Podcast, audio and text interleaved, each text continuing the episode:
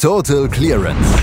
Der Snooker Podcast mit Andreas Thies, Christian Ömicke und Kati Hartinger auf meinsportpodcast.de.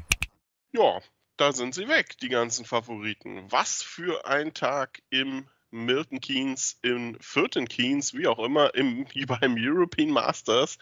Es ist Wahnsinn, was da gestern abgelaufen ist. Und wir werden natürlich drüber sprechen, hier bei Total Clearance auf meinsportpodcast.de. Und das tun Christian Oemicke und Kathi Hattinger. Hallo Kathi. Guten Morgen, Christian. Es ist nicht wunderbar, gerade in diesen Zeiten, dass wir jetzt einfach über ein bisschen Snooker sprechen können und gute Snooker noch dazu. Absolut. Ähm, ja, die Zeiten sind nicht gerade prickelnd, äh, aber es ist wirklich prickelnd, was in Milton Keynes passiert, nämlich das ganze fantastische Snooker, was dort abgeht. Was haben wir gestern wieder ähm, an Überraschungen auch gehabt einfach? Wir können die Liste der Skypes ja einfach mal runterrechnen. Ne? Karen Wilson, Judd Trump, Martin Gould, John Higgins, ähm, Luca Brissell, Julio Long, allesamt ausgeschieden. Was war da denn los gestern? Wir hatten einfach super solide Gegenspieler, die ihr Ding gemacht haben, die ihr Spiel durchgezogen haben. Und das ist ja was, was worauf wir schon lange warten immer, oder? Denn oft ist es ja so, ne, wir haben es gesehen bei Jack Jones gegen Judd Trump. Da hat jemand einen super Tag, einen tollen Lauf und dann am Schluss reicht es ganz knapp nicht. Nein, gestern war das anders. Da hat es teilweise sogar sehr locker gereicht für die Gegner der Favoriten. Also das war ein, ein prickelnder Tag wirklich für die Freunde derjenigen, die einfach einen Lauf haben und einen guten Tag haben und die haben das so cool und solide durchgezogen. Ich bin dafür. ja, die Spieler, die sich durchgesetzt haben, sind äh, mit Sicherheit auch dafür. Ähm, es begann am Morgen schon mit so leichten Andeutungen in diese Richtung. Ne? Also man kann das jetzt noch nicht als die Riesenüberraschungen ansehen, dass ein Graham Dodd zum Beispiel mit 5 zu 4 gegen Julio Long gewonnen hat, dass ein Sunny Akani durchaus auch mal mithalten kann mit Luca Brissell 5 zu 4, Ryan Day auch 5 zu 4 gegen Ashley Carty und Jordan Brown 5 zu 0 gegen Xiao Gudong. Aber da hat sich das schon angedeutet. Ne? Also vor allem äh, Luca Brissells Niederlage ist vielleicht noch ein Stück weit überraschend. Aber auch Zhu Long, der wartet so irgendwie auf diesen endgültigen, äh, diesen, dieses endgültige Anschlusshalten an Yan Bingtao, habe ich das Gefühl. Ja, das war jetzt von Julie Long wieder ein, ein, typisches Turnier vor seinem Durchbruch, oder? Wo er erst super gespielt hat in, den, in, der ersten Runde und jetzt hier gegen Graham Dodd sich hat doch überlisten lassen. Anders kann man das ja nicht sagen, denn Graham Dodd hat lange nichts gemacht und fing dann gegen Ende des Matches an, hier mal ein paar vernünftige Breaks zu spielen und hat dann eben den Entscheidungsframe auch mit einer 67 einfach mal aufgeräumt, ja. Also das war eine clevere Taktik von Graham Dodd und ja, Julie Long, Mensch, da, da, da warten wir noch, ne? Da warten wir noch ein bisschen. Aber es stimmt schon, es war wieder eine sehr inkonsistente Leistung ähm, in diesem Match. Und wie gesagt, ja, also ich glaube, auf, auf den großen Durchbruch warten wir immer noch. Der ist überholt worden von anderen Leuten aus seiner Akademie. Ähm, Luca Brissell, haben wir auch darüber gesprochen, gegen Sani Akani. Das war ein sehr unterhaltsames Match, finde ich. Denn das ging immer richtig schön hin und her. Luca Brissell hat super stark angefangen mit einer 80, mit einer 89.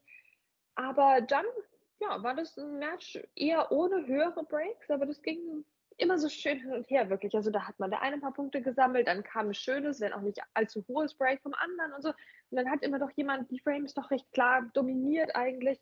Und am Schluss war es eben, ja, Sani Akani, der diesen Entscheidungsframe sich geholt hat. Da hatte Luca Brissell tatsächlich auch seine Chancen und hat sie nicht genutzt. Davor muss man echt sagen, ja, das war einfach immer der Frame der einen oder der anderen Person und das war ein sehr munteres Auf und Ab in diesem Match. Aber eine schöne Leistung von Sani Akani, von dem wir ja auch teilweise ein bisschen enttäuscht waren schon diese Saison. Ja, also definitiv wieder mal ein Schritt in die richtige Richtung bei ihm.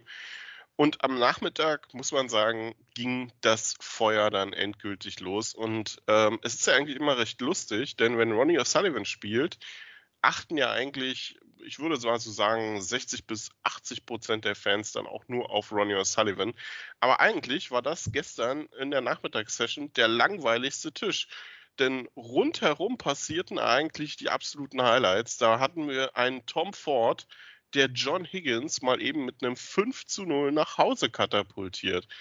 Also das äh, ist nicht nur eine in der derzeitigen Verfassung ungewohnte Niederlage für John Higgins, ähm, sondern für Tom Ford ja jetzt auch nicht unbedingt alltäglich. Nee, und was für eine schöne Leistung war das bitte von Tom Ford? Also das war fantastisches Snooker. Gut, brauchen wir gar nicht erzählen, weil was für Snooker musst du spielen, um John Higgins mit 5 zu 0 zu schlagen? Also jetzt auch nicht irgendwas aus der Kneipe. Ne? Also super schöne Breaks von Tom Ford, dafür ist er bekannt, das kann er und das hat er durchgezogen. 83 Punkte, 68 Punkte, 87 Punkte und dann als Sahnehäubchen, wo der John Higgins schon am Boden war mit 0 zu 4, noch die 127. Tom Ford, ja, das, er kann auch mal cool sein, das war er gestern. John Higgins hat wirklich keine nennenswerte Anzahl an Punkten gesammelt in dem ganzen Match. Also der lag bei neun Punkten, abgesehen vom zweiten Frame, da hat er 41 geholt. Das war ein sehr gestöpseliger Frame, auch der einzige Frame ohne höheres Break von Tom Ford. Aber auch da hat es nicht gereicht, sich den Frame auf John Higgins Art äh, per Taktik, per Gemütlichkeit und Ruhe und äh, Böshaftigkeit in den Snookern zu holen. Nein, Tom Ford hat sich auch da durchgesetzt also tatsächlich in allen Belangen präziser als John Higgins unterwegs gestern. Eine sehr coole Leistung, wie gesagt, aber das Problem ist, das kann in der nächsten Runde wieder anders aussehen bei Tom Ford. Trotzdem gestern vielleicht die beste Leistung von allen Spielern, würde ich sagen. Nächster Gegner für Tom Ford ist Fraser Patrick und der hat gestern auch in der Nachmittagssession in einem sehr unterhaltsamen Duell Martin Gould auf Distanz gehalten. Ähm, ich glaube, der gute Martin wird sich ein bisschen ärgern, dass er das Match noch abgegeben hat, denn bis zum Mid-Session Interval sah da eigentlich alles nach einem souveränen Sieg aus. Ja, aber dann danach ging dann auch wieder recht wenig. Ne? Und auch der Entscheidungsframe dann ging ganz, ganz klar. Mit einem schönen 71er Break an Fraser Patrick. Und der hatte davor schon mal so 21 Punkte und so auf der Uhr. Dann kam noch ein bisschen was dazu und dann in die 71. Sag's einmal, das Ding natürlich durch. Ja? Also da hat Martin Gould es irgendwie nicht geschafft, sich die Chancen noch rauszuspielen. Und du brauchst ja nur eine Chance im Entscheidungsframe, aber auch die hat er sich nicht besorgen können. Ja, aber ein sehr interessantes, sehr schönes Match und natürlich auch mal ein, wirklich ein Ausrufezeichen von Fraser Patrick. Und auch ein unheimlich interessantes Match. Auch das alles parallel, während Ronnie O'Sullivan ähm, mit 5 zu 1 so erwartbar gegen Wu Jitse gewann, ähm, war Ashley Hugel, der auch irgendwie in dieser Woche nochmal wie entfesselt oder nochmal einen Zacken schärfer spielt, als er das ähm, je getan hat bisher. Jack Lisowski in der ersten Runde schon auf Distanz gehalten und gestern Ali Carter mit 5 zu 1 aus der Arena geschickt. Ja, also das ist jetzt nicht unbedingt der Draw, wo man sich denkt, ja klar, der Ashley Hugel, der marschiert hier durch dieses Turnier wie durch ein weiches Stück Butter. Ne? Aber es, er hat es eben gemacht. Ne? Er hat erst Jack Lisowski ausgeschaltet und dann gestern gegen Alicante, das war eine unglaublich reife Veranstaltung von ihm. Das war wirklich Ashley Hugel, wie er es halt auch kann, aber leider zu selten tut. Ähm, natürlich, ne, also ich glaube, ich tendiere ein bisschen dazu, dann die niedriger gerankten Spieler ein bisschen zu sehr zu hypen. Ne? Also natürlich waren da auch Fehler dabei, die er gestern gemacht hat. Also das war jetzt ähm, Tom Ford mit, mit, mit vier super hohen Breaks und, und dann war Schicht im Schach. Aber es ging wirklich schon in die Richtung. Ja, also die erste Frame ging noch an Alicata, da hat Ashley Hügel noch keinen Punkt geholt, aber das sollte Alicatas letzter Frame bleiben. Denn im, im zweiten Frame eine sehr schöne 53 die ähm, Ashley Hugel dann zum 1 zu 1 genutzt hat. Dann Frame 3 fand ich eine ganz merkwürdige Veranstaltung irgendwie. Denn ähm, da hat Alicata nach, also das war so ein kleines Safety-Duell, ne? Und Alicata hat dann so komplett irgendwie auf den Tisch aufgemacht, aber dabei verschossen.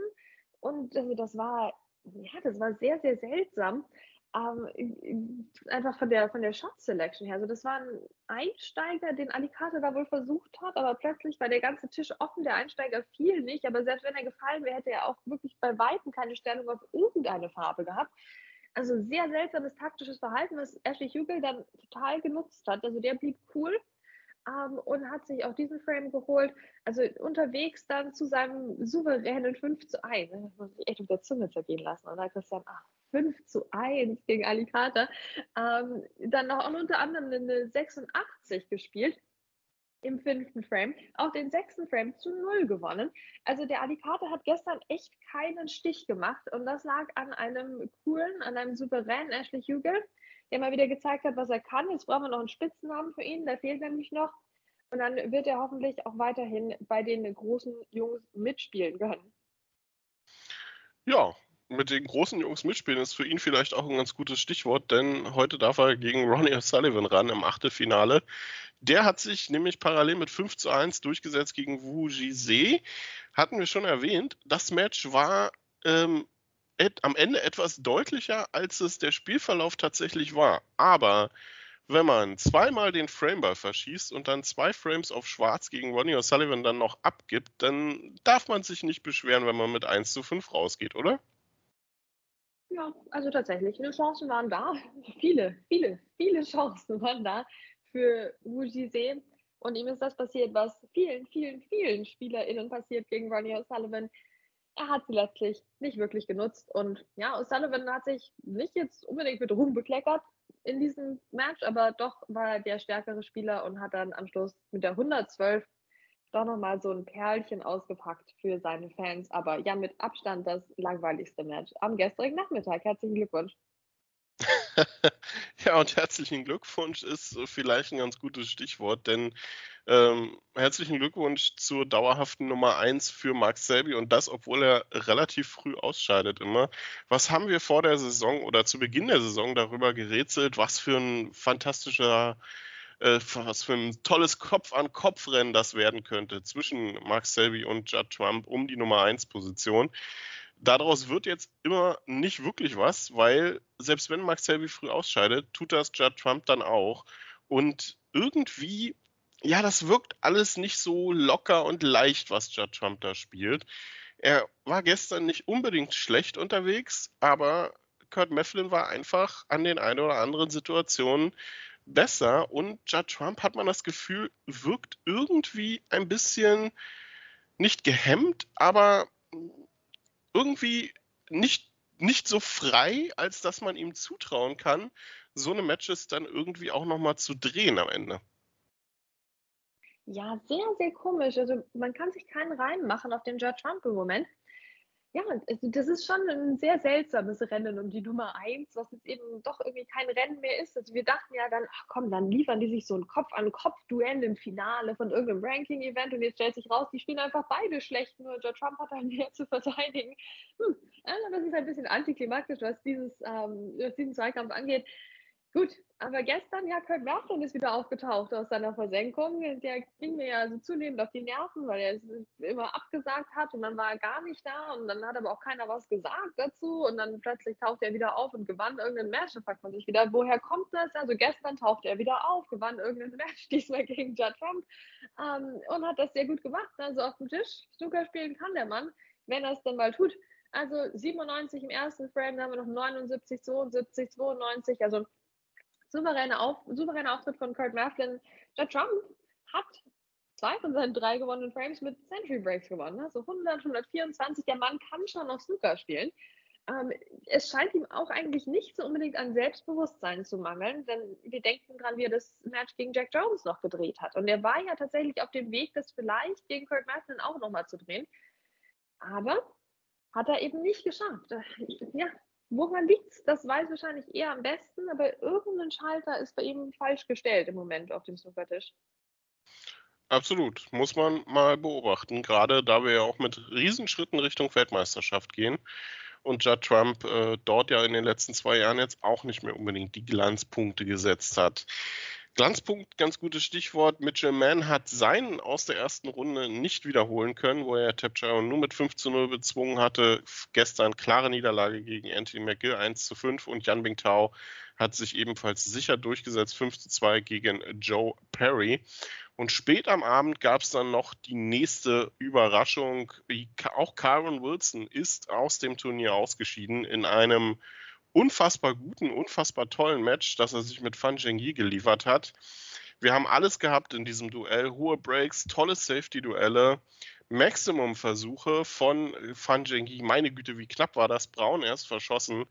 Und am Ende ähm, feiert der Chinese vielleicht mit seinen größten Erfolg, äh, vielleicht den größten Erfolg seiner Karriere bisher. Das war eine fantastische Veranstaltung.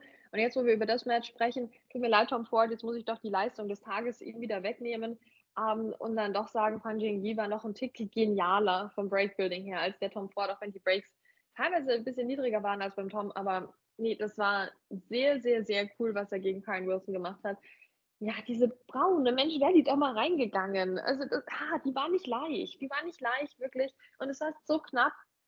Und danach wäre wirklich der Weg natürlich frei gewesen. Danach lag alles perfekt da, wie man sich wünscht. Ah, sehr, sehr schade. Mensch, das, das wäre noch so das Sahnehäubchen gewesen auf dem gestrigen Tag. Ähm, wir haben auch natürlich schon die Spieler an den anderen Tischen teilweise ein bisschen zugeguckt. Kurt Mafflin meinte nachher, er hätte zum Glück gerade Frame-Pause gehabt, als das passiert ist. Er konnte ein bisschen zugucken, aber hat ja leider nicht funktioniert. Ich meine, Kyle Wilson war ein starker Gegner in dem Match, ne? kann man nicht anders sagen. 101 im zweiten Frame und auch andere Frames, auch taktisch. Also da kann man jetzt nicht dem Kyle Wilson eigentlich irgendwas vorwerfen. Der Fang Jing Yi hatte einen super Tag und war einfach diesen Tick stärker in dem Entscheidungsframe wo er dann 66er Break noch ausgepackt hat, aber überhaupt wie Kyle Wilson auch den Entscheidungsframe erzwungen hat, mit welcher Ruhe, mit welcher Geduld. Also auch das ist sehr, sehr interessant einfach von der Begegnung her. Ähm, aber natürlich, Kyle Wilson hatte halt wieder was an und deswegen haben wir es nicht auf dem TV-Tisch gesehen. Ja, das wird äh, weiter ein Mysterium bleiben und er wird auch äh, in diesem Turnier nicht mehr am TV-Tisch auftreten. Das äh, liegt einfach daran, dass er nicht mehr dabei ist. In der Morgensession heute geht es dann ähm, zu Ende mit der zweiten Runde. David Gilbert gegen Barry Hawkins, tolles äh, Duell, zwei Sympathieträger derzeit. Pang Jung Shu gegen Neil Robertson kann einem vielleicht jetzt sogar schon leid tun, es sei denn, der gute Neil hat vielleicht ein bisschen wieder Morgenmuffel. Schwierigkeiten heute. Das ist vielleicht die größte Chance des Chinesen. Noppon sein kam gegen Liang Wenbo und Yuan Sijun gegen Ricky Warden. Und am Nachmittag geht es dann los mit dem Achtelfinale. Jordan Brown gegen Graham Dodd, Sunny Akani gegen Ryan Day, Fan Jing Yi gegen Yan Mingtao und Ronnie O'Sullivan gegen Ashley Yuge. Vielleicht eins der Highlight-Matches heute. Ich hoffe, Ashley Juge kann da anknüpfen an die Leistungen der ersten zwei Matches. Und am Abend müssen dann die Sieger des Morgen gleich nochmal ran und ihr Achtelfinale spielen. Dazu kommen dann Fraser Patrick gegen Tom Ford und Anthony McGee gegen Kurt Mefflin. Und wir werden das Ganze natürlich dann auch morgen für euch zusammenfassen hier bei Total Clearance auf meinsportpodcast.de. Was zum Teufel, du Bastard? Du bist tot, du kleiner Hundeficker. Und dieser kleine Hundeficker, das ist unser Werner. Ein ganz normaler Berliner Kleinstkrimineller, der dann aber im Knast das Ding seines Lebens dreht. Una Fantastica Risetta Perla Pizza. Er klaut seinem Zellengenossen ein Pizzarezept. Aber nicht irgendeins. Und mit dem eröffnet Werner dann die beste Pizzeria Berlins. Doch Werners Glück ist nur von kurzer Dauer. Denn es hagelt Probleme. Werners Pizzaparadies. Erstmals großes Kino- und Podcast-Format. Mit fetter Starbesetzung. Alina But, Kida Ramadan, Edin Hasanovic, Oliver Koritke, Ralf Richter, Ben Becker, Winfried Glatzeder, Anna Schmidt und viele mehr. Abonniert die Scheiße. Jetzt macht schon, mach! Total Clearance. Der Snooker-Podcast mit Andreas Thies und Christian Ömicke auf meinsportpodcast.de.